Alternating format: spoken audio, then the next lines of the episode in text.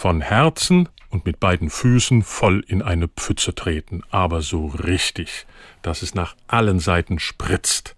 Als Kind ist das herrlich. Als erwachsener und älterer Mensch tut man sich mit so einer Aktion eher schwer. Schade eigentlich. Denn das beweist eigentlich nur, dass mir die richtige Freude fehlt, die Ausgelassenheit, das Unbeschwerte. Mit beiden Füßen in die Pfütze springe ich nur, wenn ich innerlich federleicht bin. Kommt nur selten vor, leider. Gene Kelly tanzt und steppt auf der Leinwand im strömenden Regen und singt das Lied I'm Singing in the Rain. Ich bin so glücklich, ein Wahnsinnsgefühl, ich singe im Regen, ich lache über die Wolken, habe ein Lächeln im Gesicht und die Sonne in meinem Herzen.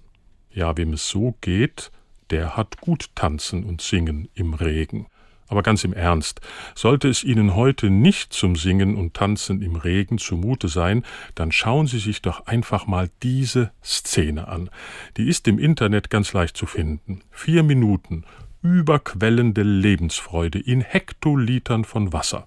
Und für die schweren Fälle legt Gene Kelly immer noch eins drauf. Erst hat er noch den Schirm geöffnet, später setzt er auch noch den Hut ab, stellt sich unter eine überlaufende Dachrinne und springt dann durch die Gosse neben dem Bürgersteig. Und dem skeptisch dreinblickenden Polizisten im Regenmantel singt er achselzuckend entgegen I'm singing in the rain. Ich singe im Regen und lacht über das ganze Gesicht. Und weil das hier ja der Zwischenruf des Kirchenmenschen ist, gebe ich Ihnen noch einen Satz des heiligen Paulus mit in den Tag.